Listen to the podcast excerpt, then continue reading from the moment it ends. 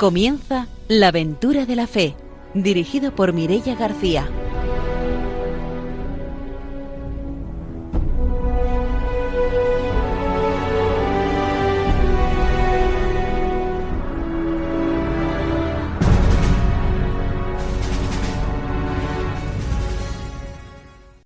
Buenas noches, bienvenidos a la aventura de la fe en, este día en el que hemos celebrado esa jornada del DOMUN, ese Domingo Mundial de las Misiones, y empezamos como siempre saludando a nuestros colaboradores. Está con nosotros el padre don Arturo García, buenas noches. Muy buenas noches a todos radiantes, una alegría de estar aquí esta noche. También está con nosotros Ramiro Fauli, buenas noches. Hola, buenas noches, un saludo muy especial para María Teresa Andrés de la parroquia San Fernando, ¿eh? de, de aquí de la ciudad de Valencia muy conocida. Muy conocida, además muy, muy entregada al mundo de las misiones y además que escucha todos los programas de la aventura de la fe porque me lo dijo en el encuentro intercesano. Como debe de ser. Claro que sí. pues enviamos esos saludos y vamos a saludar también a nuestra invitada de hoy, que es Celia Martínez, que ha vivido una experiencia misionera en Camerún. Buenas noches, bienvenida. Hola, buenas noches, ¿qué tal? Saludamos también a nuestros técnicos, a Ramón Herrero y a Fernando Latorre, y empezamos ya nuestro programa con la formación misionera.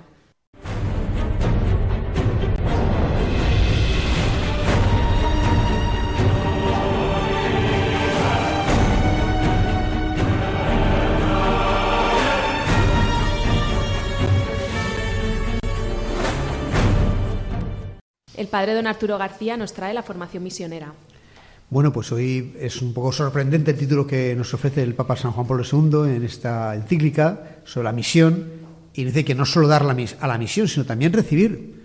Es verdad que es la experiencia de todos los que entrevistamos que han ido a la misión, misioneros y también jóvenes que han estado cooperando. Y nos dice esto el Papa en el número 85 de Rentoris Missio. Cooperar con las misiones quiere decir no solo dar, sino también saber recibir. Todas las iglesias particulares, jóvenes o antiguas, están llamadas a dar y a recibir en favor de la misión universal, y ninguna deberá encerrarse en sí misma. En virtud de esta catolicidad, dice el concilio, cada una de las partes colabora con sus dones propios, con, con las restantes partes y con toda la Iglesia, de tal modo que el todo y cada una de las partes aumenten a causa de todos los que mutuamente se comunican y tienden a la plenitud en la unidad. De aquí se derivan, entre las diversas partes de la Iglesia, unos vínculos de íntima comunión en lo que respecta a riquezas espirituales, obreros apostólicos y ayudas temporales. Exhorto a todas las iglesias, a los pastores, sacerdotes, religiosos y fieles a abrirse a la universalidad de la Iglesia, evitando cualquier forma de particularismo, exclusivismo o sentimiento de autosuficiencia.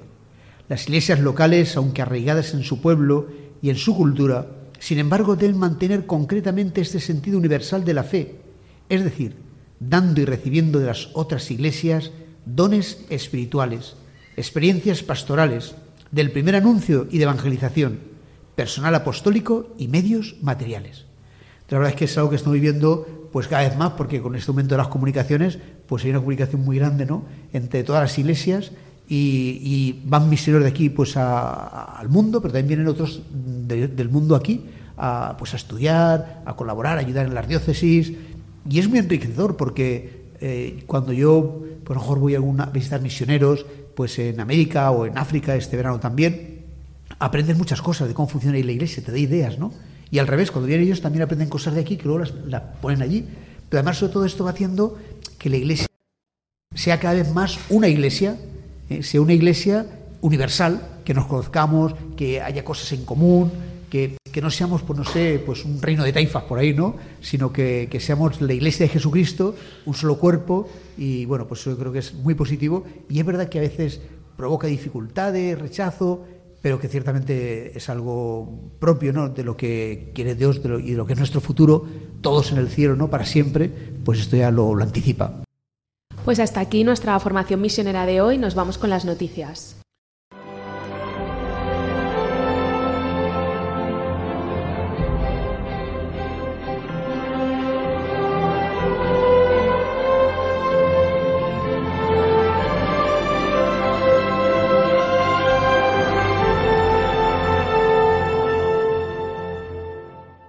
Ramiro Fauli nos trae las noticias misioneras. Bueno, la primera noticia, más que una noticia, es una anécdota del Papa con motivo de la bendición de la estatua de San Andrés, que es un mártir coreano, y entonces la han puesto allí en la plaza de San Pedro, ¿no? Entonces, esta peregrinación, el Papa les dirige unas palabras de ánimo, les recuerda que les estuvo visitando en el 2014 y también les dice que ellos que tienen que tienen tantos, tantas vocaciones, pues que tienen que compartirlas con todo el mundo.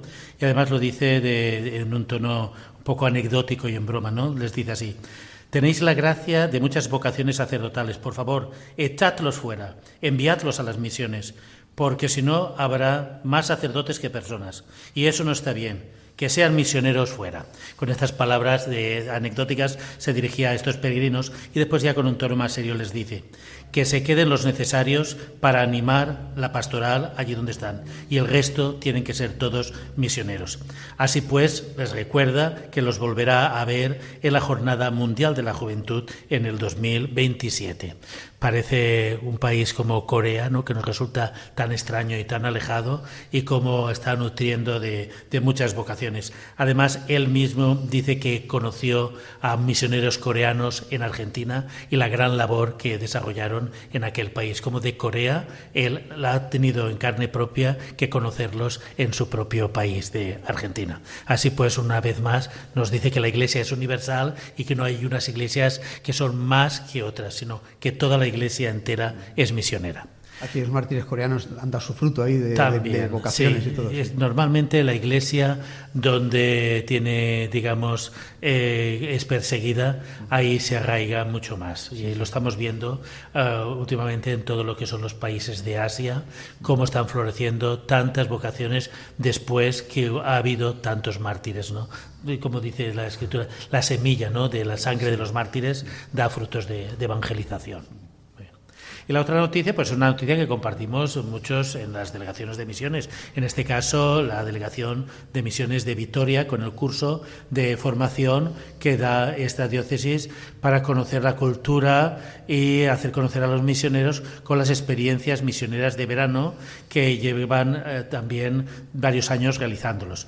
Y hacen una convocatoria para el próximo 3 de noviembre, en el cual ya tendrán la primera presentación en la delegación de misiones para dar a conocer lo que son las misiones y darán todo un curso en el cual terminará ofreciéndoles una presencia y unas prácticas misioneras en países como Perú, Ecuador, Bolivia o Chile. Así pues, también podrán hacer algunas prácticas en Angola y Kenia. La experiencia misionera de las delegaciones de misiones que anima a muchos jóvenes, primero, a tener una experiencia de formación misionera, abrir su mente a la Iglesia universal y segundo, poder vivir en carne propia lo que es la misión y así pues después cuando regresan pueden compartir con sus iglesias locales lo que es la esencia misionera y lo que han contribuido los misioneros de las propias diócesis a lo que es la misión universal. También aquí en la delegación de Valencia iniciaron también los cursos de formación, al igual que en otras diócesis. Así que animamos a los jóvenes que se lo están pensando que se acerquen a sus delegaciones de misiones porque verdaderamente vale la pena la experiencia misionera de verano. Después de la formación y de las noticias, como siempre, nos vamos con la entrevista del testimonio misionero de hoy.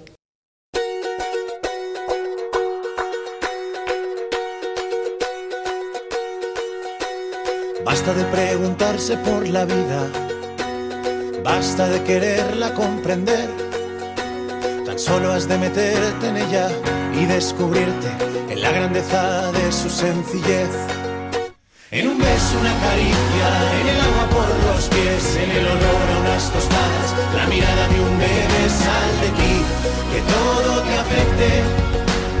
Ríe, duerme, sufre, siente, no te das cuenta, vive el presente. Es tan sencillo, tan sencillo, que el hombre no es capaz de soportar. Basta con vivir con toda el alma Basta con creer en ese pan.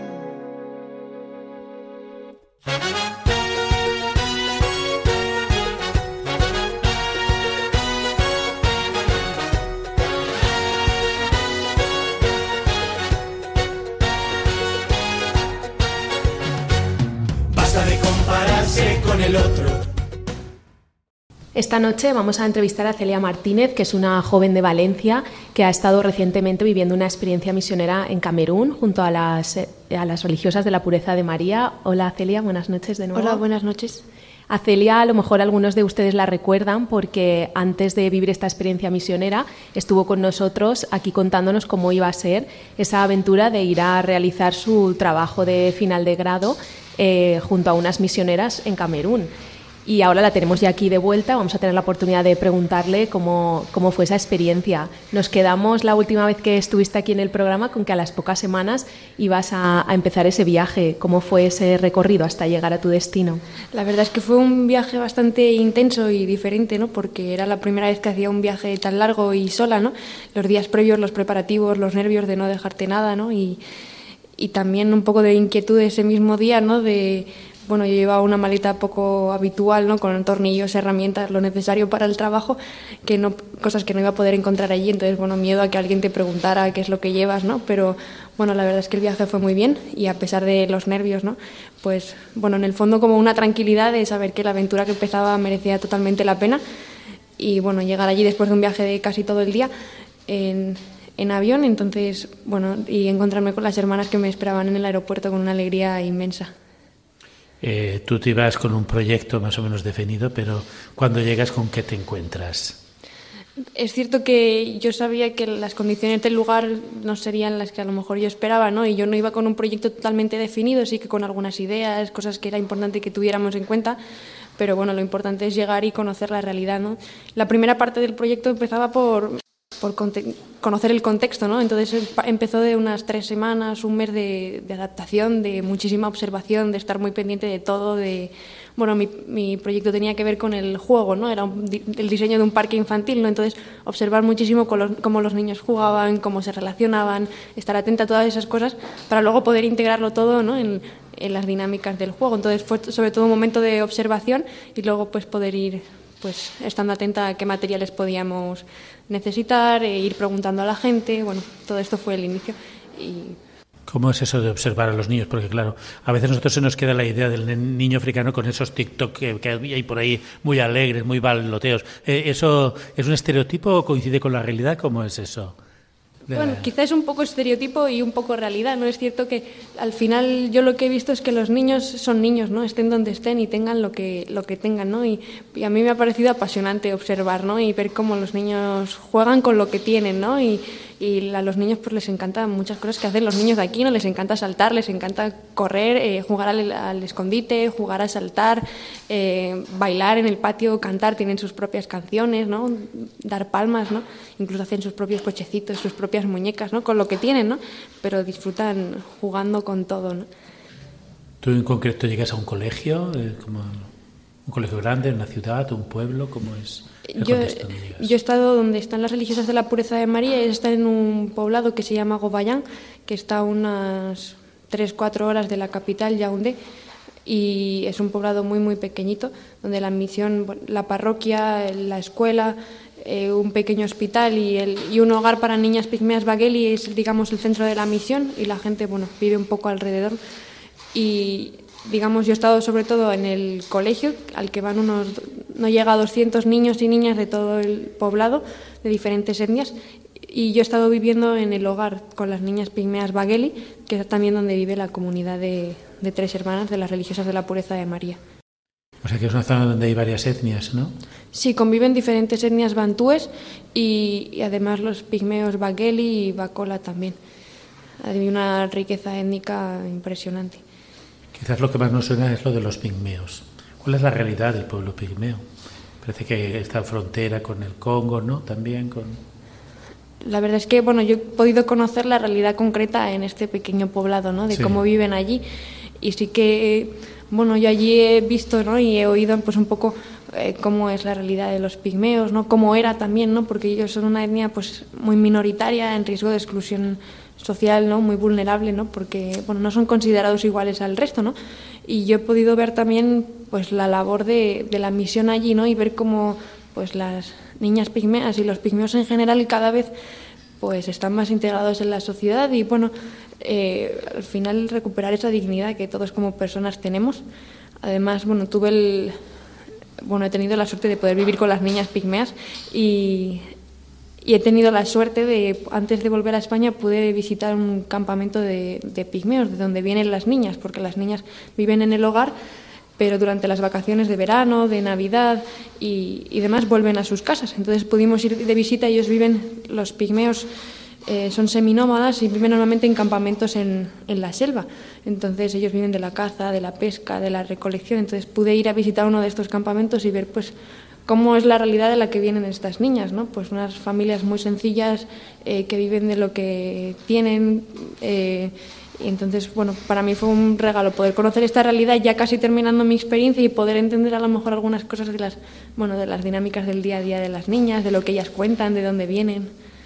Cuando dices que son seminómadas, ¿es que el, el, poblado entero se traslada a veces a otro lugar? Sí, puede ser. En, hay veces que sí, que cambian del el asentamiento. De hecho, bueno, a mí una, una anécdota que me, impactó es que a veces las niñas vuelven a casa de vacaciones y es posible que, las que ellas vuelvan y que sus familias hayan, se hayan mudado de alguna forma de campamento y, y, no estén donde estaban viviendo antes y tienen que bueno esperar con un vecino con un familiar hasta que bueno su familia regresa o, o algo similar a mí aquello me impactó porque claro para nosotros es algo al final cultural no que y para nosotros es tan diferente que no es nos cuesta a lo mejor un poco de comprender Sí, no es la idea de un pueblo afincado en un sitio donde todo, está toda la estructura. Serán, digamos, las casas y todo serán estructuras sencillas, ¿no? En las cuales eh, las dejarán abandonadas y se irán a otro sitio, ¿no? Sí, son casas muy sencillas, de adobe, con. Sí, sí, con nada sofisticado. ¿Y cómo fue el tema del idioma? Porque antes de irte recuerdo que nos contaste que estabas ahí estudiando francés. La verdad es que con el idioma también ha sido toda una experiencia porque yo había hecho un pequeño curso de dos, tres meses porque yo no sabía francés, pero llegué allí y el primer mes me di cuenta de que yo no sabía nada, que con lo que yo había aprendido no me daba para... Y yo el primer mes lo pasé relativamente mal en el sentido de yo escuchaba a la gente y no entendía. Y yo decía, madre mía, es que no entiendo a nadie, nadie me entiende. ¿Qué voy a hacer aquí tanto tiempo? Pero, pero bueno, poco a poco la verdad es que por una parte con los niños es un regalazo porque aprendes mogollón. Ellos te lo ponen muy fácil y te enseñan muchísimo y con ellos he aprendido mucho. Y yo tenía la suerte de que las hermanas que están allí, algunas saben algo de español, entonces con ellas pues me iba entendiendo y poco a poco fuimos haciendo como pequeñas clases, intercambio de español, yo les enseñaba español, ellas me enseñaban francés y fui aprendiendo. Entonces pues a partir del primer mes o así yo ya me fui cogiendo y poco a poco la verdad es que cuando me iba yo ya era una más, ¿no? Y con, el tema de la comunicación y tal, es cierto que no tengo un francés perfecto, pero como con muchísima más habilidad de comunicación que yo creo que era fundamental y ahora que he vuelto me he dado cuenta de que al final era para poder vivir la experiencia y exprimirla a tope, el poder comunicarte, el poder hablar con la gente, el preguntar, el conocer la realidad en el tú a tú y hablando a la gente pues en su idioma incluso. Pues a veces con algunas palabras de sus lenguas propias y sus lenguas maternas. Yo creo que eso es fundamental. Allí estabais en teníais una escuela, ¿no? ¿Cómo es la escuela allí en Camerún? ¿Tenían educación primaria, infantil? Eh, la escuela de allí es una escuela de infantil y primaria. Eh, tienen bueno, una clase por, por nivel, eh, excepto en infantil, que los digamos están desde los 3 a los 5 o 6 años en una misma clase, y luego una clase por nivel de primero a sexto de primaria. Cambia el nombre, no es primero de primaria, segundo de primaria, pero es lo mismo. Y un profesor por aula, depende del aula, pues a lo mejor entre 20 y 35 niños por aula, más o menos, de diferentes etnias. Y, bueno, tienen un gran. Bueno, la verdad es que allí el, el clima, el entorno natural es muy amplio, entonces tienen muchos para jugar en la escuela y además para el proyecto del parque nos ha venido muy bien contar con tanto espacio y bueno tienen buena, más o menos buenas instalaciones tienen bueno un pequeño aula de informática con algunos ordenadores que, que creo que fueron una donación bueno está bastante bien preparada para el... la escuela pertenece a la misión es pública la escuela, eh, la escuela pertenece a la misión, a la diócesis y, y la... ¿La gente, la las hermanas? La dirección de la escuela la llevan las hermanas desde hace ya, creo que unos 13 años. Y después de ese mes que nos has contado antes, que estuviste observando a los niños para conocer cómo, cómo jugaban y todo eso, ya cómo se empezó a desarrollar tu proyecto. Bueno, pues lo primero era más o menos conseguir los materiales para el trabajo. Vimos que el tema de era importante integrar el tema de los materiales reciclados, que sobre todo fueron ruedas, neumáticos reciclados, que es un material que tú te paseas por las ciudades y lo ves tirados por todas partes y pues tienen mucha utilidad porque son materiales resistentes eh, a los climas fuertes y que, bueno, donde estén al final contaminan y no tienen una segunda vida después de servir para un coche. Entonces, este tema lo hemos utilizado bastante. Entonces, bueno, conseguir bastantes ruedas por una parte. Antes de conseguir los materiales también, digamos, el primer elemento del parque que hicimos fue pintar un mural en, en el patio de en el patio de primaria, en el que además fue súper interesante porque implicamos a toda la comunidad educativa, a los niños, a los profes, pintando un mural enorme con un mapa del mundo. Y, a mí me ayudó pues, a integrarme un poco en la dinámica de la escuela y a los niños les encantó ¿no? ver que, bueno, que íbamos a ir haciendo cosas, que ellos podían participar. ¿no? Y bueno, poco a poco se fue dando el proyecto, ¿no? Fuimos viendo el espacio que teníamos, los materiales de los que podíamos disponer, otros que a lo mejor teníamos que encargar, ¿no? Y de alguna forma también implicar a personal local que pudiera participar del trabajo.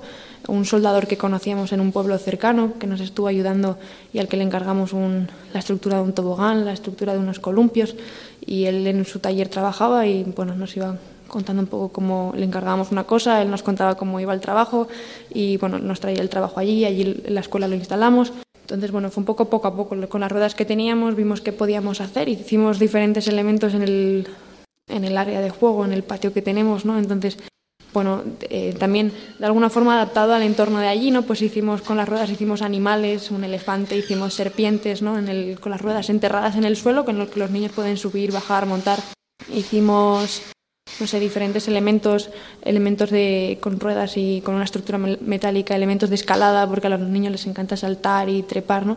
Un poco la idea durante los meses del proyecto, esos tres, cuatro meses que quedaban, pues fue ir viendo el espacio que teníamos, los materiales y poco a poco pues implicando al, a los profes y al personal local que nos podía ayudar, a la gente de la zona, pues como ir construyendo los diferentes elementos todo el tiempo contrastando a lo mejor las ideas que yo tenía y que podía aportar con los profes y con las hermanas, ¿no? Y ver, pues oye, he pensado que quizá podemos hacer con estas ruedas esto, ¿cómo os parece?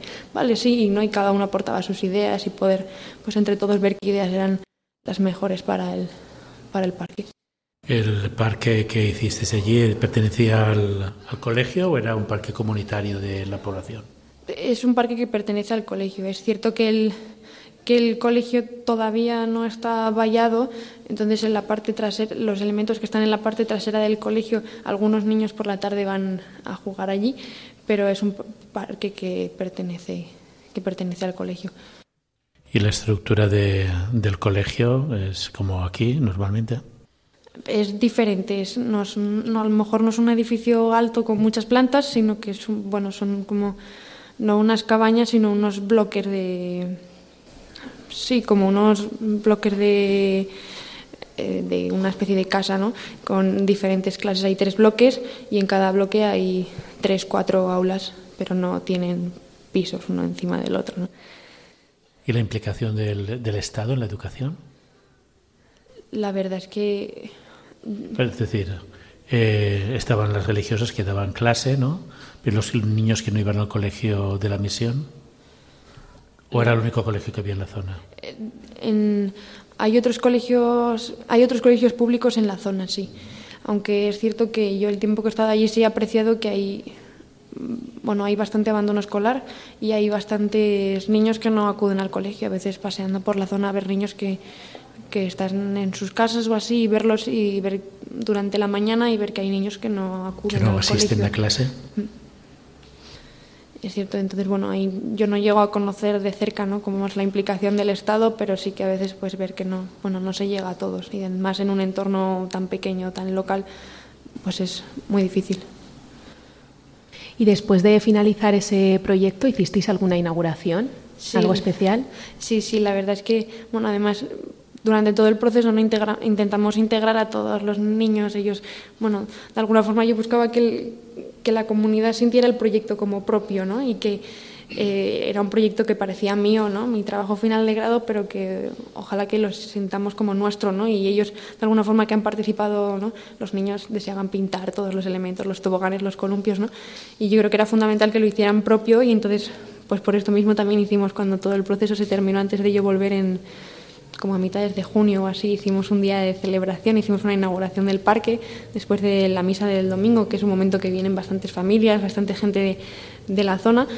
Bueno, pues hicimos una, una, fiesta, ¿no? decoramos un poco el cole, hicimos un, un, tour por todos los elementos del parque, un poco explicando a las familias también qué es lo que habíamos hecho ¿no?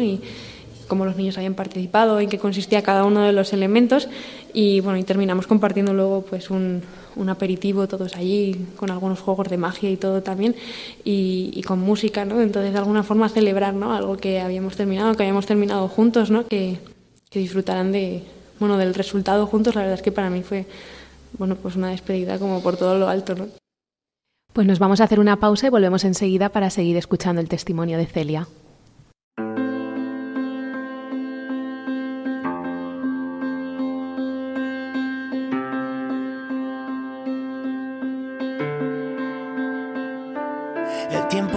Cambiando las batallas que vas a jugar y sin cesar toda la noche en vela, pensando en los demás. Y no quiero pensar que de repente esto puede acabar. Seremos luces de ciudad con una niebla extraña.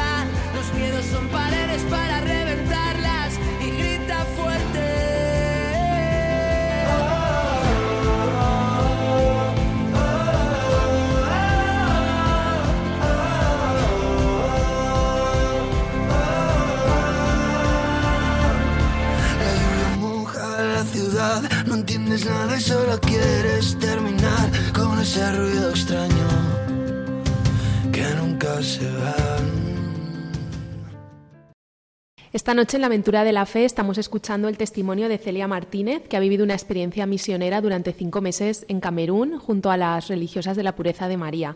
Antes de la pausa ya nos ha estado contando algunos momentos de esa experiencia y yo le quería preguntar ahora sobre un momento especial porque Celia hizo una cuenta de Instagram, ya, ya nos lo contó también antes de marcharse y desde ahí pues podía seguir un poco cómo era toda esa experiencia y creo que tuviste una visita muy especial, ¿no? Durante esos meses que estuviste allí. La verdad es que sí. Bueno, por una parte ha sido muy especial poder irlo contando a través de las redes. Creo que ha sido, bueno, es cierto que no soy muy de redes, pero abrir como una vía de sensibilización y poder bueno, de alguna forma contar de cerca ¿no? cómo es la experiencia en la misión, cómo es un proyecto así. La verdad es que la gente ha tenido muy buena respuesta, muy buena acogida, incluso gente que con la que no trato habitualmente me ha dicho, ojo, qué regalo poder conocer esta experiencia desde tu mirada, ¿no? Y sí, tuve una visita muy especial y fue un regalo también contarla, y es que mi madre en el mes de, mayo, ya casi ultimando la experiencia, vino 10 días de visita a, a y a la misión con nosotros, ¿no? Eh, la idea era que hubiera venido toda la familia de visita, pero bueno, entre unas cosas y otras se complicó. Y mi madre, bueno, se lanzó a la aventura y dijo, bueno, yo le dije que, que me iba y se vino de visita 10 días y, bueno, para mí fue un, un regalo pues tenerla allí también, ¿no? Ir en esos últimos meses. Pero fue un regalo para ella, ella disfrutó muchísimo, disfrutó con todo, eh, alucinaba con todo, con los niños, con la misión. Se integró súper bien, ella no hablaba francés, no entendía francés, pero bueno, estaba integradísima como una más y, no sé, yo disfruté de verla disfrutar y para, ello, para ella también ha sido una experiencia impactante en muy poco tiempo, claro, lo vivió muy intensamente y no sé, y que le ha dejado huella y que y bueno, y que ver de cerca ¿no? la misión y ahora pues a quien le pregunta pues le cuenta ¿no? lo que ha visto, lo que ha vivido. Tú has comentado que vivías en la residencia con las chicas. Sí, con las niñas. ¿Qué tal es la experiencia de compartir con las pigmeas, con las chicas de allí, con otra cultura, otra manera de relacionarse? Pues ha sido, para mí ha sido un regalazo, ¿no? Porque el, al final no estás siempre acompañado, era un, un, regalo, ¿no? Salías y te encontrabas con una niña y una te saludaba y otra te preguntaba y te sonreían y jugaban y podías jugar con ellas. Y, y bueno, y también participar, ¿no? Y echar una mano en lo que en lo que se necesita en el día a día, ¿no? Ellas tienen es cierto que bueno, están muy cuidadas y se les ayuda pues, a tener hábitos de estudio, hábitos de higiene, a que de alguna forma pues, tengan unos ritmos, unas rutinas, una estabilidad, ¿no? Y pues bueno, echar un cable pues, en el rato que tienen de estudio, si alguna vez necesitaban cuidar el aula de estudio o algún día ayudar a organizar por las mañanas las duchas o el ritmo de vestirse por las mañanas. Cada una además tiene asignadas unas tareas para entre todas pues organizarse y repartir la comida, limpiar, ¿no? Entonces, bueno, pues ha sido pues un regalo estar siempre acompañada y poder participar además, ¿no? Poder tratar de cerca en el día a día. A mí costar, cruzar de un lado a otro del internado me costaba mucho rato porque yo me encontraba con una niña y me preguntaban y me saludaban. Y también la experiencia de haber compartido esos meses también con la comunidad de las hermanas, ¿cómo, cómo fue? Pues también ha sido, bueno, pues también ha sido un regalo, ¿no? Porque también es pues conocer al final cómo vive una comunidad religiosa, cómo vive una comunidad misionera, ¿no? Y, conocer de cerca pues la realidad de la misión, ¿no? Y conocerla desde dentro pues con toda su autenticidad, con todas pues, pues bueno, con toda la entrega, ¿no? Ver a las hermanas eh, allí cuando yo estaba había tres hermanas, la hermana Alfonsín, la hermana Claudine y la hermana Ernestín, que bueno, y ver pues su entrega y su pasión cada día, ¿no? y ver también todas las dificultades de cerca, ¿no? En el día a día yo comía con ellas, entonces compartían a lo mejor pues, las dificultades del día a día en la escuela, ¿no? Con las familias, con los padres, con los profesores, con la diócesis, eh, con las niñas, ¿no? Decisiones que se tienen que tomar, eh, dificultades que llegan, ¿no? La enfermedad que al final en la misión es una realidad que achaca, ¿no? Y que la malaria, la fiebre tifoidea, ¿no? Ver que pues que es una realidad que está presente y, y vivirla de cerca también, ¿no? Y, y contada por ellas, ¿no? Y también no sé, un compartir y una riqueza cultural, ¿no? Ellas, eh, las tres semanas que estaban allí eran del Congo, entonces, bueno, también era una diversidad muy interesante. Yo que venía de España, ellas del Congo y, bueno, viviendo allí en Camerún. Entonces, bueno, una mezcla de culturas, la verdad es que ha sido pues una riqueza y también, bueno, compartir en cuanto a la fe, ¿no? El, algún día, pues, poder rezar con ellas, participar de, de las celebraciones, también ha sido, pues, no sé, una experiencia también de, de crecimiento en ese sentido. Antes has nombrado, ya que ahora también has dicho de, de la malaria y esto, eh, que había como un centro de atención sanitaria. Sí, hay un, bueno, un pequeño hospital que, que antes llevaba una ONG española y hace poco, bueno, pues creo que dejaron de llevarla y hace año y medio o así que lo llevan una congregación de religiosas misioneras y y bueno, el, hospital pues la verdad es que hace su papel y atiende a las pequeñas dificultades de la misión y a los enfermos de allí. Y luego, después de esos cinco meses, porque no es una experiencia muy corta, de 15 días, un mes, como pasa a veces en las experiencias de verano, ¿cómo fue esa vuelta aquí a España, a Valencia? La verdad es que la vuelta fue bastante intensa y compleja. Yo digo que la gente pues me hablaron mucho de la adaptación a la llegada, al lugar, pero creo que me hablaron muy poco de la, de la dificultad del volver, ¿no? Y de volver a, la que es tu realidad al final, ¿no? Y yo es cierto que me iba y venía muy consciente, ¿no? De que al final mi realidad es esta de aquí y no es mi realidad de allí. Era, bueno, un tiempo de algo extraordinario, pero sí que he visto que al final cinco meses es bastante tiempo y, pues bueno, al principio me costó un poco, pues, volverme a readaptar al ritmo, ¿no? A verme aquí, eh, me faltaba la selva, me faltaban los niños, pero bueno, los primeros días me veía un poco hasta extranjera en mi casa, ¿no? El echar de menos eh, se notaba también, ¿no?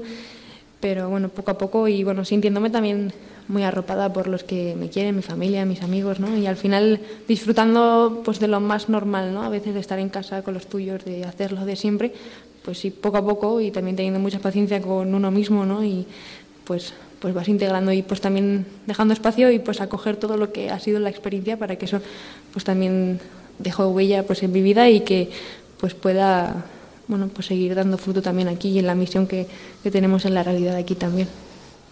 Y por si alguna persona nos está escuchando y está interesada en saber sobre la misma idea que tú de hacer tu proyecto, de tu trabajo de final de grado eh, en una misión, cuéntanos un poco cómo, cómo fue la idea, cómo fue organizarlo. Bueno, la verdad es que yo ya cuando empecé, bueno, yo estudiado ingeniería en diseño industrial, entonces yo ya, bueno, tenía cierta inquietud por lo social, yo ya en mi cole había hecho voluntariado, sigo participando del grupo del cole, ¿no? Entonces, bueno, yo tenía esta inquietud y conocí a una profe en la uni eh, que nos hablaba de los proyectos de cooperación al desarrollo y de posibilidades de beca en la universidad. Entonces, nos habló de otros compañeros que, que habían hecho proyectos similares, que de hecho, bueno, eh, la que ha sido mi tutora me puso en contacto con ellos y me han estado apoyando durante toda la experiencia, pues em, bueno, yo ya vi que yo tenía inquietud por esto y yo quería hacer algo así, ¿no? Entonces hablé con esta profesora, me contó las posibilidades de becas que, que teníamos, entonces valoré la posibilidad de pedir una de estas becas para hacer un proyecto de cooperación al desarrollo y te ofrecen en la universidad la posibilidad de hacerlo para tu TFG o tus prácticas de la carrera. Entonces, bueno, yo además hay una opción en la que tú puedes elegir la entidad con la que tú viajas o acoger alguno de los proyectos que ya te dan hechos con entidades con las que la UNI trabajan. Entonces yo decidí elegir la entidad, yo conocía a las Hermanas de la Pureza, entonces valoré la posibilidad con ellas de hacer un proyecto con algo que yo pudiera hacer. ¿no? Entonces, bueno, solicitamos la beca, simplemente pues rellenamos una memoria con un poco lo que queríamos hacer, con quién íbamos a ir, quién nos iba a coger un poco las condiciones de todo, solicitar la beca y nos la concedieron. Entonces, bueno, ya luego el resto de, de papeleo. Pero bueno, yo creo que desde lo que uno estudia, yo creo que es algo pues muy interesante no dar una perspectiva social y más comprometida a lo que estudiamos, que a veces se queda en una perspectiva empresarial y comercial. Entonces, bueno, yo animaría a la gente que investigue, a que busque, a que se pregunte y que a veces no son cosas muy conocidas, no son becas muy dadas a conocer, ni pero bueno, que muchas veces están no se conocen. Entonces, bueno, preguntar, desear, buscar y, y conocer, ¿no? ¿Y tienes idea de volver o de realizar otro proyecto en, ese mismo sitio, en otro? De momento no, pero bueno, sí me gustaría en algún momento, no sé si más pronto o más tarde, volver de visita, eh, aunque sea unos días. La verdad es que yo creo que cuando has estado tanto tiempo en un sitio, al final pues se convierte en, casa, en familia, en hogar de alguna manera, ¿no? Entonces, bueno, no descarto volver de visita y y bueno, al final yo he dejado algo importante allí, ¿no? Al final yo me he vuelto, pero mi trabajo se ha quedado allí, ¿no? Entonces, bueno, pues a lo mejor volver de vez en cuando, ver, ¿no? A mí me han dicho, dice, mira, aunque cuando vuelvas el, el trabajo no esté como lo dejaste, ¿no? Tú estás invitada a volver, ¿no? Y, y, otro proyecto, bueno, la verdad es que a mí me encantaría, de momento no lo valoro. Sí que con algunos amigos estamos viendo, pues, pedir algún premio, alguna beca con la que nos pudiéramos ir, ya no uno solo, sino varios y poder hacer algún proyecto similar en otro sitio. Pero bueno, hay que, yo creo que no hay que dejar de soñar, de momento no hay nada, pero bueno, ahí andamos. Yo creo que cuando uno ya tiene la inquietud misionera, sigue buscando. Y ahí también tuviste la oportunidad de compartir, me imagino que en la parroquia o con la comunidad de allí, cómo son esas celebraciones, esa manera que tienen de, vivir la fe en Camerún. La verdad es que ha sido también un regalazo, ¿no? Poder, ha sido una experiencia como muy completa en todos los sentidos, ¿no? A nivel académico, profesional, y, pero también en la, parte espiritual y en la parte de la fe, ¿no? Y, a nivel eclesial también, ¿no? De conocer otra forma de vivir la fe, de compartirla, ¿no? Las celebraciones Cierto que a veces tenemos una imagen muy eh, como un estereotipo ¿no? de las celebraciones africanas, de cantando y bailando y trajes. Y es cierto que se cantan y son celebraciones largas, a lo mejor la misa de domingo la gente va y se arregla, ¿no? Y, se canta todo, y a lo mejor son celebraciones que duran dos y tres horas. Es cierto que es diferente vivir una celebración así en, en un poblado pequeño a vivirlo en la ciudad, que también tuve la oportunidad de vivir una, se ve todo como mucho más festivo, con mucha más música, instrumentos, ¿no? pero bueno, se vive, ¿no? Y se, no sé, se intuye, aunque con lo, con lo que se tiene en un entorno de un poblado muy sencillo, pues se vive y se celebra la fe con una alegría, no sé, que impresiona. Y, no sé, y el compartir, ¿no? Como el guardar el domingo, el, el compartir la gente, no sé, como una sensibilidad especial por el domingo, ¿no? También yo tuve la oportunidad de vivir la Semana Santa, me estaba acordando de la Semana Santa allí, que también fue un regalazo, ¿no? Vivirla de otra manera, ¿no? Como mucho como mucho más sencilla ¿no? y que te permita a lo mejor volver a, a lo esencial de, de, nuestra fe también. ¿Allí es el cristianismo la religión mayoritaria o conviven también otras religiones? Conviven diferentes religiones. Eh, hay cristianos, hay musulmanes y hay otras religiones también de allí. De hecho, bueno, en la escuela se respetan todas las, aunque es una escuela llevada por las misioneras que son religiosas de la pureza de María, eh, se respetan otras fiestas, por ejemplo, de los musulmanes, porque es un país que, que hay bueno, esa pluralidad. Y luego aquí a la vuelta has tenido la oportunidad de, compartir tu testimonio ahora que hemos celebrado la campaña del Domus, no sé si en tu colegio o la parroquia. De momento no ha sido algo que haya podido compartir demasiado, eh, porque bueno, el verano, la vuelta al cole, sobre todo con los que tengo cerca, pues sí hemos disfrutado compartiendo la experiencia y, y bueno, pero sí que en mi cole eh, las hermanas están deseando que pueda contar la experiencia. Quizá más adelante, para cuando nosotros en los coles tenemos la campaña para las misiones, con la que los niños del cole colaboran con los coles de en misión. Entonces, quizá un poco más adelante, si ya me han comentado, pues de ir, compartir el testimonio, incluso con, con los profes, ¿no? Entonces, sí, bueno, yo creo que no hay que dejar de compartirlo. Además, a los niños les, les llega, ¿no? Estando allí ya pude enviar un vídeo para los niños del, del cole, ¿no? Y les llega que, bueno, que alguien esté desde allí les pueda contar, ¿no? Lo que de verdad se vive y yo creo que... Y también para mí ha sido un regalo, ¿no? Poder lo que yo vivía de niña, ¿no? Que me hablaban de las misiones, poder esta vez vivirlo de cerca, ¿no? Y participar de ello. Pues no sé, ahora poder contárselo a los niños y ver que, que bueno, que esto que te cuentan que es verdad y que se puede participar, pues es, pues es un privilegio también. ¿Y cómo ha recibido tu entorno, tus amigos, la familia, toda, todo lo que les has contado de tu experiencia? La verdad es que normalmente muy bien.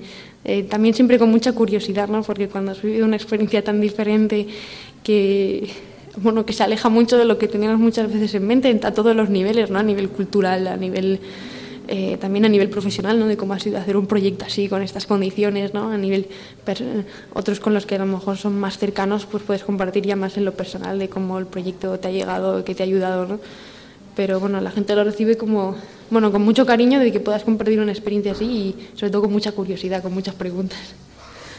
Y a nivel de la universidad, un proyecto de este tipo, un proyecto que, bueno, aunque es un proyecto técnico, tiene un matiz, digamos, misionero que siempre llamará la atención a otros estudiantes, incluso a los propios tutores, ¿no? La verdad es que sí. Bueno, la verdad es que yo cuando volví contaba antes que fue intensa la vuelta, pero a la vez eh, también fue intensa porque yo estuve redactando luego el TFG. Este proyecto ha sido mi trabajo final de grado, entonces os dice ahí un intensivo para poder terminarlo y redactarlo. Y lo entregaba a finales de julio y lo he presentado ahora este pasado mes de septiembre. Y, y la verdad es que la presentación fue interesante, ¿no? Yo eh, sabía que presentaba un proyecto diferente y que se, bueno, se podía valorar más allá de lo técnico, aunque era un proyecto técnico y todo lo técnico estaba, unos planos, unas ideas. Pero es cierto que al jurado le llamó la atención, ¿no? Un proyecto así que le les dio hasta cierto bueno les, tocó el corazón más que digamos la técnica no sí les, tocó un poco no les, les llamó la atención ciertas cosas no les daba esta curiosidad de cómo un proyecto así un parque infantil entero con 20 elementos que con un presupuesto tan limitado no les sorprendió. Y a la vez no sé como con cierto respeto no de decir un proyecto así que va mucho más allá de lo técnico no a veces no sé como mm. con cierto respeto de juzgarlo ¿no? como lo que es no como mucho más allá de, de un proyecto técnico algo que también agradecí porque es cierto que es un proyecto en el que te tienes que adaptar a las condiciones que hay, que a lo mejor cuando tienes hacer un proyecto más puramente técnico, pues puedes abarcar mucho más a nivel a este nivel, ¿no? Y pues, más elementos, más seguridad en algunas cosas, ¿no? Pero es cierto que tienes que adaptar a las necesidades y a las condiciones del lugar. Yo quería un poco preguntarte, porque, bueno, aunque tú has sido un proyecto técnico, has sido digamos, un proyecto de la universidad, tú vas desde una opción cristiana, me gustaría un poco conocer cómo ha sido tu experiencia espiritual de compartir la fe en otra iglesia, ¿no? Allí en la parroquia, en... La verdad es que ha sido una, para mí ha sido una riqueza, ¿no? Y te hace, decía que, bueno, es una experiencia de crecimiento y también a nivel de la fe, ¿no? El ver que bueno, que otros viven lo mismo que tú, muy lejos, y, y, a mí siempre la fe de los niños me ayuda muchísimo, ¿no? Entonces, haber podido estar con los niños, estar en el cole o en el hogar con las niñas, eh, no sé, esto llega, ¿no? Y yo digo que te enseña muchísimo, ¿no? Yo, no sé, cuando veía a veces a las niñas rezar por la noche, a mí pues me, impactaba, ¿no? Y, decía, jo, yo quiero, yo quiero vivir así, ¿no? Yo quiero rezar así, ¿no? Que, no sé, cómo yo pienso que al final ha sido pues reconocer al final lo esencial, ¿no? Como una experiencia muy sencilla y no sé cómo volver al que me ha ayudado pues a volver a lo esencial de mi fe, ¿no? Al final con ellos. Y siempre como estamos en Radio María nos gusta preguntar cómo se vive allí la devoción a la Virgen María. Pues bueno, la verdad es que la devoción a la Virgen María está en todos lados, partiendo de que he estado con las religiosas de la pureza de María, que el, que el, hogar es Notre Dame de la Merci, que es Nuestra Señora de la Merced, así que partiendo de allí, pues se cuida ¿no? allí mucho la, devoción a, María y en el hogar también, ¿no? las niñas, eh, rezan y bueno, así como detalle, yo algo que recuerdo así con especial cariño es que los sábados rezábamos por la tarde en el rosario, en el hogar el rosario con las niñas y, y no sé, era un momento como muy tierno, ¿no? Como verlas, eh, ver también el cuidado con el que las hermanas les enseñaban a rezar el rosario y como pues el, el cariño con el que las niñas y la devoción con el que las niñas lo hacían en ese momento, ¿no? Un silencio, un, todas rezando juntas y, y, ofrecían cada misterio por una intención, ¿no? Que elegían entre todas, no sé, a mí aquel momento pues me tocaba muchísimo, ¿no? Porque decir, bueno, pues esto, estas oraciones llegan, entonces, y esta devoción a María, pues es que tiene que llegar seguro, ¿no? Entonces, bueno, pues ha sido muy especial también en cuanto al cariño con María. Me llama la atención, ya que estamos en el mes de las misiones y el mes del, del Rosario, ¿no? Cómo es una característica muy común en, en, la, en, la, misión, el rezo del Rosario, y cómo el Rosario ha mantenido, digamos, la fe y el sentido, eh, digamos, de comunidad cristiana, ¿no? En muchas comunidades. No sé, allí también sí se percibía igual. Sí, yo también lo he visto. Pues no sé cómo este cariño el, el, con el que se rezaba el rosario el sábado, pero también a lo mejor las niñas en algún momento durante el día pues eh, las veía rezando el rosario. También recuerdo con mucho cariño algún día estar rezando eh, con las hermanas alguna tarde, ¿no? Y algunas niñas que venían a rezar con nosotros.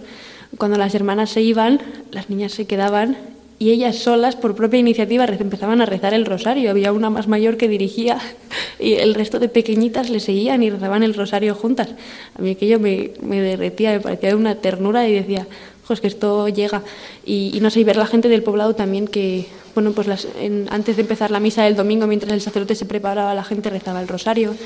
La señora que cuidaba de las niñas, hay una mujer que cuida de las niñas en el hogar, además de las hermanas que ayudan la, en la labor. Las niñas la, las niñas la llaman Grammer, que es como la abuela, ¿no? Y muchas veces está rezando el rosario. O me contaba que por las mañanas, antes de que las niñas se levantaran, ella hacía su oración y rezaba el rosario, ¿no? Pues ver una especial devoción también. Lo que es la formación cristiana de los sacramentos es igual que aquí, ¿no? Sí, las niñas los viernes por la tarde eh, hacían la catequesis en la parroquia. Con el, eh, en la parroquia la llevan los, una congregación de religiosos, los oblatos de María Inmaculada, entonces hay un sacerdote y un hermano y, y, llevan la catequesis. Entonces van las niñas del hogar van a la catequesis de, de comunión y de confirmación y también el resto de niños del poblado que acuden allí a la parroquia todos. Sí, acuden cada, cada viernes y, en, y, luego en Pascua de Resurrección, en Pascua recibieron el, algunos recibieron el bautismo, bautismo. y la comunión. Y antes nos has contado que, así un poco rápido, que, que tuviste el regalo de vivir la Semana Santa allí. ¿Cómo fue esa experiencia? La verdad es que para mí fue una experiencia muy especial, ¿no? Poder vivir, bueno, los diferentes días, que además los niños ya estaban de vacaciones, eh, bueno, pues el domingo de Ramos, ¿no? Hicimos una procesión muy sencilla de en, llegando a la parroquia todos juntos, ¿no? Con, con los ramos. El, el, jueves santo hicimos la, bueno, la Eucaristía, el lavatorio de pies, que además me lavaron los pies, fue una sensación así como muy particular, en, la parroquia, ¿no? Con mucha sencillez. El, el, viernes hicimos un Via Crucis que no sé, a mí me impactó muchísimo porque fuimos a, digamos que la misión atiende a diferentes poblados de alrededor, ¿no? Hay diferentes, tenemos la parroquia donde nosotros estamos, que digamos es la parroquia central, por decirlo de alguna manera, y diferentes capillas en el resto de poblados. Entonces el Vía Crucis lleva unos años que va cambiando de lugar, entonces hicimos el Vía Crucis en otro poblado, fuimos caminando hasta aquel poblado y luego allí hicimos el, el Vía Crucis, no sé cuántos kilómetros caminamos aquel día, ¿no? Entonces fue un verdadero Vía Crucis, ¿no? Pero bueno, hacer la experiencia con, con la gente de allí, gente muy mayor que estaba haciendo, haciéndolo también con nosotros, ¿no? Con los niños. Pues a mí fue una experiencia que me tocó, ¿no? Y, y luego vivir la, la, vigilia de Pascua y la misa de Domingo de Resurrección, bueno, fue un no sé, vivirlo con la alegría, con, con, el gozo, con la gente de allí. No sé, yo eso lo recuerdo como una experiencia muy sencilla, ¿no? Porque no había grandes coros ni grandes, de, pero con... Además la gente suele estar y no suele estar pendiente del tiempo, ¿no? Suele estar sí. en lo que toca, eh, que es sí. la celebración y ya está, ¿no? Sí, sí, totalmente, como pendientes de lo, de lo esencial, de lo importante. Eso también nos impacta a nosotros que estamos muy pendientes del reloj, ¿no? La verdad es que sí. ¿Y cómo es eh, la realidad social que encontraste ahí en Camerún? La verdad es que la realidad social era un poco, bueno, diferente a lo mejor a lo que yo esperaba, ¿no? Porque uno cuando va a la misión a lo mejor espera encontrar pues una pobreza a lo mejor como muy cruda, ¿no? Ver a gente o pasando hambre o a gente en la calle, ¿no? Y es cierto que a lo mejor no pude encontrarme con esta realidad a lo mejor tan impactante, ¿no? Y, yo cuento que a lo mejor fue una realidad que fue encontrando como más poco a poco, ¿no? Más en el ir conociendo y acercándome a la gente, hablando con, bueno, con las hermanas, con los niños del cole, ¿no? Y ver realmente pues que a lo mejor no era tanto en esta zona donde yo estoy, a lo mejor no es una zona en la que se pasa hambre, porque es, digamos, de alguna forma es una tierra muy fértil, entonces la gente cultiva en sus casas y la gente que trabaja eh, tiene para comer, porque todo el mundo tiene un campo, todo el mundo cultiva y la tierra produce fácilmente, ¿no? Pero quizás es una, una pobreza diferente, ¿no? Y mucho más en cuanto a temas eh, familiares, sociales, eh, no sé, muchas dificultades en las familias de los niños, ¿no? Eh, niños que viven con sus abuelas porque sus padres se fueron, familias separadas, ¿no? Como muchas realidades que te tocan, niños que están viviendo estas situaciones así, ¿no? Y que viven bueno, lo mejor que pueden, ¿no? Y que a veces te sorprende. Entonces creo que ha sido un ir conociéndola pues más poco a poco, más de cerca y dejándote también tocar por esta realidad que pues también que gente que sufre también. Esta es una realidad, ahora tú sigues vinculada al proyecto, en qué manera, de qué medida o ya está el proyecto y sigues, digamos, vinculada por la parte afectiva a estas personas. Bueno, la verdad es que digamos el proyecto lo cerramos y sigo vinculada sobre todo en la parte afectiva, ¿no? Donde estamos pendientes y unos de otros nos escribimos. Pero bueno, en cuanto a lo técnico sigo un poco pendiente, aunque el proyecto quedó cerrado, pues cualquier cosa que se necesita o alguna cosa que, que ha habido que reparar, pues estar un poco pendiente de, oye, pues revisar esto o lo otro, sí estar un poco pendiente.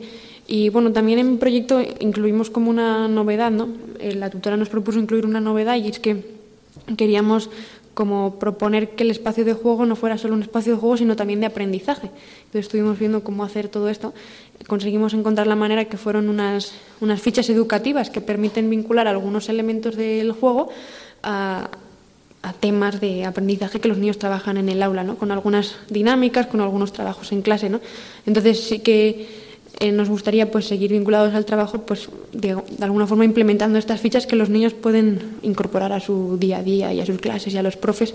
Y es algo que sí nos gustaría incorporar pero bueno poco a poco trabajando con ellos viendo cómo, cómo adaptarlas y ya para terminar, hemos nombrado varias veces el tema de que tenías un perfil en Instagram, si quieres decírnoslo, porque a lo mejor alguna de las personas que nos está escuchando pues quiere entrar ahí para poder ver las fotos, ver cómo ha sido todo el proyecto o escribirte para tener más información, alguien que quiera vivir una experiencia parecida. Claro, la cuenta de Instagram se llama Desde lo Petit, que es como desde lo pequeño, pero petit en francés y allí bueno he ido dejando un poco todo lo que ha sido la experiencia y ahora a mi regreso pues sigo contando un poco cómo han sido los resultados del trabajo sigo contando algunas cosas y bueno yo estoy disponible a cualquiera que necesite cualquier cosa preguntar eh, dudas lo que sea súper disponible pues llegamos ya al final de nuestra entrevista de hoy y tenemos que despedir a nuestra invitada. Muchas gracias, Celia, por haber estado esta noche con nosotros. Muchas gracias a vosotros también. Despedimos también a nuestros colaboradores y les recordamos que en la aventura de la fe volveremos dentro de 15 días. Mientras tanto, pueden contactar con nosotros en el correo electrónico laventuradelafe.es. También nos pueden encontrar en las redes sociales, en Twitter y en Facebook. Buenas noches.